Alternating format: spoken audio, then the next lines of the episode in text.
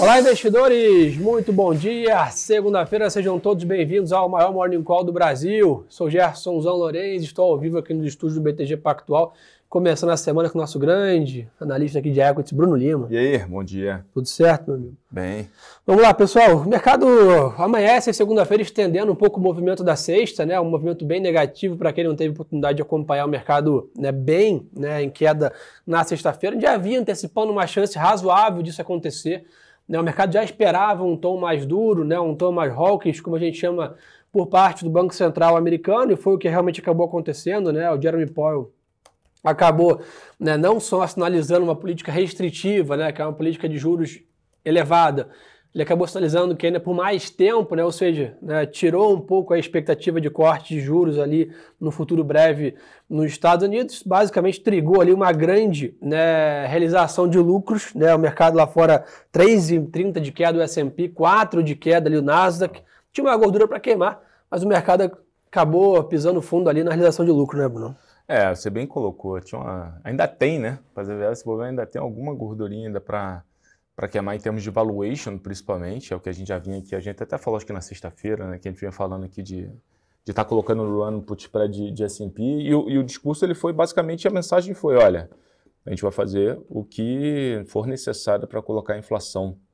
dentro da meta, né? Então é pediu um pouquinho, ele pediu ali um pouco, né, de é, não foi bem paciência, mas assim, a contribuição tanto de, fa de famílias e empresas no sentido de agentes do mercado financeiro, de agentes da economia porque de fato vai ser preciso um pouco mais de agressividade. Né? É meio que o whatever it takes ali que ele fala, né? O que tiver que custar, ele vai fazer, né? Custar aqui de impacto na economia.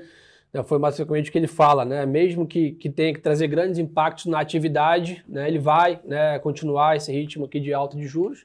E, obviamente o mercado sente, né? Principalmente se a tua tecnologia ali, Exatamente. o growth ali acaba sentindo bem mais que o velho. Né, mas sem dúvida, o mercado, de novo, já vinha esperando isso. O mercado já tinha uma gordura lá fora para queimar razoável. SP né, do low ali, recente era 3,600, foi lá para 4,200. Né, então tinha um espaço bem razoável para para realizar de lucro e hoje continua, né, Bruno? S&P 0,80 de queda, Londres né, 1,30, é, na mesma dinâmica aqui, o mercado ainda mais apreensivo, né? a agenda começa mais. Va... Essa semana está parecendo com a semana passada, né? começa mais vazio a agenda, e ao longo da semana vamos ter aí principalmente dados do mercado de trabalho, relatório de outros na terça-feira e payroll na sexta. É, não, agenda, agenda pesadinha, lá fora e aqui também tem alguns dados importantes, né? Depois a gente vai falar mais sobre o Brasil, mas sem dúvida a gente já começa a semana com esse warning por parte do Banco Central Americano tem as próprias discussões de, de Europa, enfim. Então, assim, o global ele já começa um pouco mais, assim, é, assim, um pouco mais, entre aspas, né, tumultuado.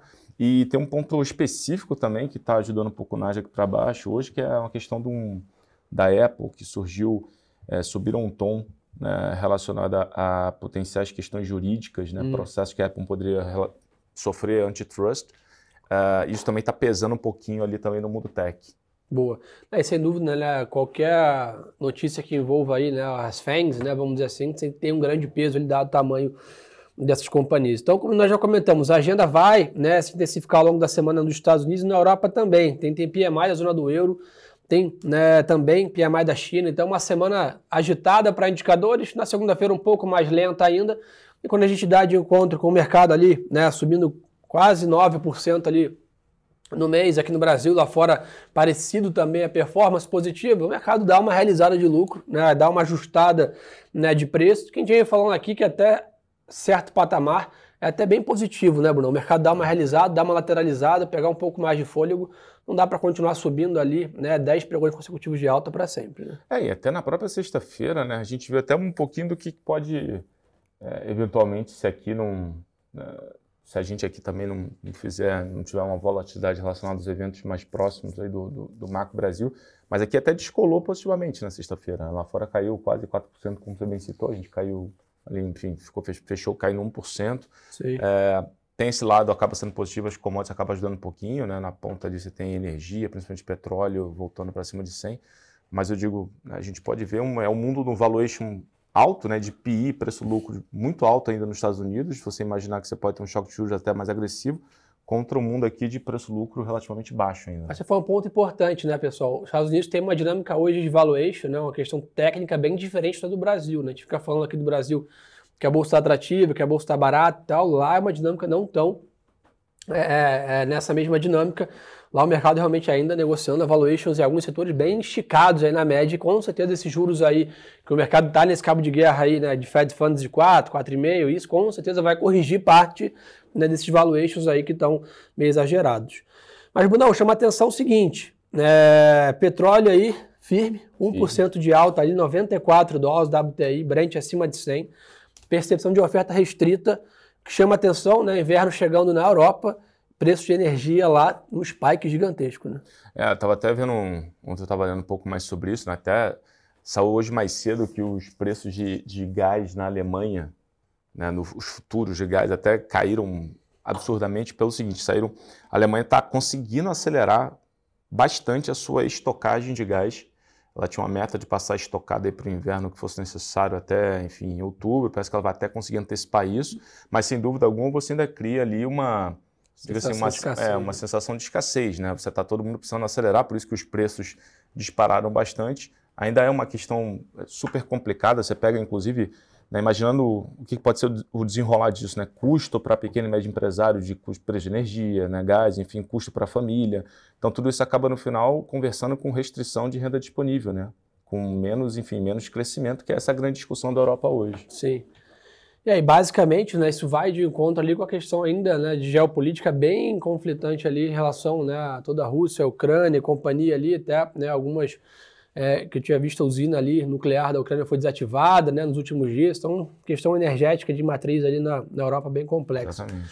Cobre, minério de ferro apresentam baixa hoje, naturalmente, né, a percepção juros mais altos nos Estados Unidos por mais tempo, né, menos atividade econômica, significa menos consumo de commodities. Né, então, tirando a questão do petróleo, que tem muito mais a ver com a oferta, com a produção, né, do lado da demanda, que impacta o minério ali, cobre, níquel e companhia, está em queda hoje. Né, Bitcoin também na mesma dinâmica em queda, 19.800 dólares.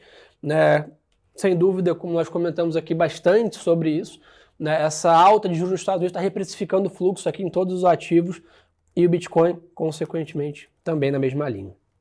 Então esse é um pouquinho do cenário global, turma. Semana começa mais lenta de indicadores, estendendo o movimento negativo de realização de lucros lá fora, com um tom mais duro aqui do presidente do Banco Central americano na sexta-feira. Para o Brasil, Brunão? Bora. Vamos lá. Sexta-feira o mercado realizou aqui também, ah. mas em bem menor magnitude do que o mercado internacional. 1% de queda versus um S&P que era em 3,5%. Realmente é bem né, uma performance bem acima né, dos mercados internacionais. Também tá ali, estava né, com mais de, de quase 10% de alta acumulada né, no mês, estamos com 8,85 agora. Realmente está sendo um mês de agosto bem positivo para a Bolsa né, aqui no Brasil. A agenda brasileira começa com o CAGED hoje, 9h30 da manhã. Né? Daqui a 50 minutos aí saem né, dados aqui de emprego no Brasil. Estimativa aqui da Bloomberg é de criação de 258.600 novas vagas de trabalho em julho. Então, ficar de olho nisso. O mercado de trabalho aqui é um dos, dos assuntos que a gente tem debatido bastante para ver a questão da inflação e tudo, né, Bruno?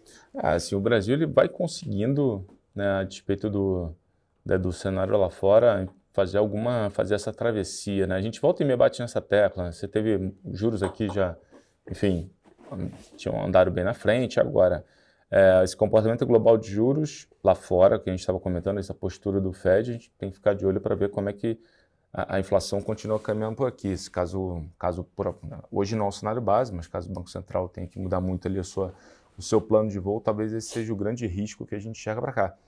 Isso posto, a gente já tem, de novo, muita gordura em termos de juros, sem dúvida alguma. A gente começou a subir primeiro, a economia, enfim, desacelerou, né, tá, tá até nem desacelerou tanto, né, mas enfim, até conseguiu mostrar uma resiliência. É, acho que a gente só precisa passar por esse momento agora de incerteza para, de fato, deixar né, um pouco mais claro o, o, plano de voo do lado político econômico para frente. Boa. E, pessoal, além disso, tá, na sexta-feira a ANEL manteve aí a bandeira verde para julho, a bandeira tarifária aqui de energia elétrica brasileira.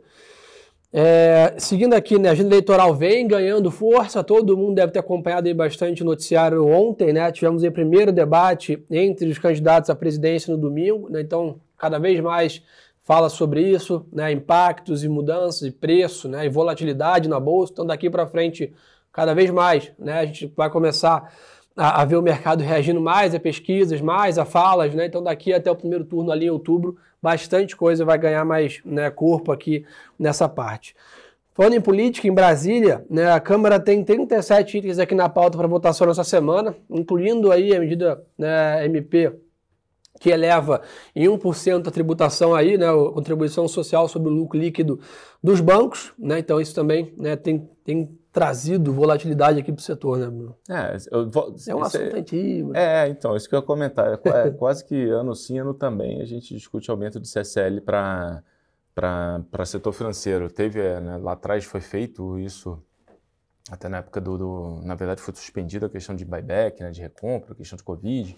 Enfim, é um setor que tem o que a gente chama de profit pool, né, de bolso de lucros da economia relevante, sem dúvida alguma. É, então acaba sempre sendo ali uma, às vezes, uma fonte de, é, de ajuste. Isso posto, a gente já viu também que historicamente toda vez que você coloca, né, que você aumenta esse CSL, depois de algum tempo você acaba repassando isso para spread, né, dentro da composição do spread bancário, uma parte importante disso é tributo. Então, dado que o setor ele tem de fato né, uma capacidade de poder de preço né, relevante, em algum momento isso acabaria sendo repassado para spread, naturalmente transitaria em lucro. Mas obviamente não é assim, ponto, né, no, ponto no tempo acaba sendo notícia marginalmente negativa. Boa, pessoal, um ponto importante aqui, tá? Nessa semana a Petrobras e Vale começam a pagar os seus dividendos, né? Lembrando, a Petrobras vai pagar em duas parcelas, né? Então, sem dúvida aí, é um grande, né, uma enxurrada aí de recursos entrando aí na conta de todos os acionistas aqui que tiveram, né, Petrobras na DataX lá, Datacom, na verdade. Então, basicamente, atenção para quem é acionista da Petro da Vale, vai entrar aí na carteira de vocês essa semana uma grande quantidade de dividendos aqui, Petro em duas, né, duas parcelas, a Vale numa parcela única, mas sem dúvida, né, fiquem atentos aqui para já projetar esse fluxo de caixa nessa semana, né, Bruno? É, Petro, enfim, antecipou bastante do último, né, do, do de dividendo futuro. Uh, com petróleo nesse patamar ainda tem uma capacidade de geração de caixa também relevante para frente. Uh, nem dá para descartar ainda mais algum, mais algum pagamento ainda para o futuro próximo. Uh, então, assim, de fato, é, se não estou enganado, é a empresa de petróleo que mais pagou dividendo no mundo em 2022. A empresa que mais pagou dividendo no mundo de todas as empresas. Todas, é, Impressionante. É um negócio realmente emblemático. Né? Boa.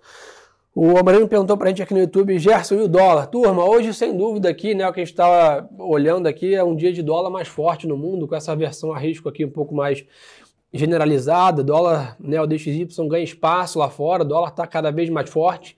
Né, essa sinalização do Banco Central né, americano na sexta-feira favorece né, o dólar, ou seja, fortalece a moeda né, americana contra os principais pares. Então, acho que sem dúvida a gente ainda, um pouco do que até o Álvaro comentou aqui semana passada, a tendência de médio prazo ainda é de um dólar né, um pouco mais esticado aí, com essa volatilidade toda em cima de juros e com a política brasileira começando a ganhar né, mais é, é, holofotes e com as eleições aqui chegando cada vez mais próximo. Então, dólar para cima aí é, é, nesse curtíssimo prazo.